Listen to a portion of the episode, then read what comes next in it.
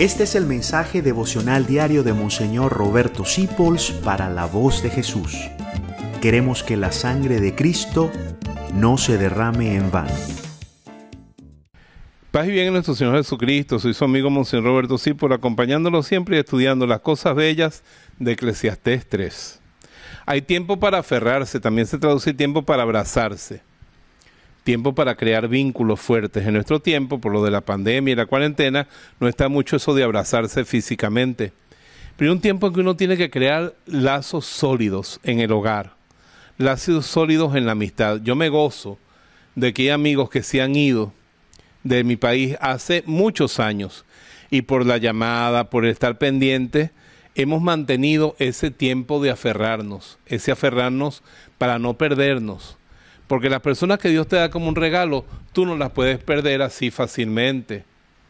Me piensa siempre, cuando hablo de gente que se pierde, me llega a la mente siempre la mujer esa del Evangelio que tenía 10 monedas y perdió una. No, la mujer se puso como loca, encendió la luz, barrió la casa, movió los muebles hasta que encontró su moneda. ¿Por qué?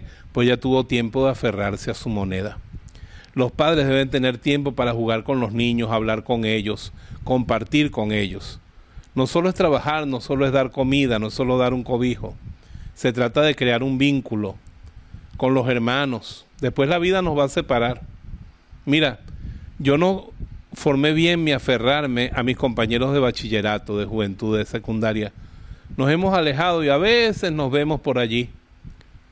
Y me da lástima no haber creado un, un lazo más fuerte con ellos, porque son muy valiosos para mí la familia, todo eso. Tú no puedes pedirle el día de mañana que tu familia siga unida si tú no creaste esos lazos profundos. Por eso aprovecha el tiempo de aferrarse, el tiempo de agarrarse, el tiempo de abrazarse.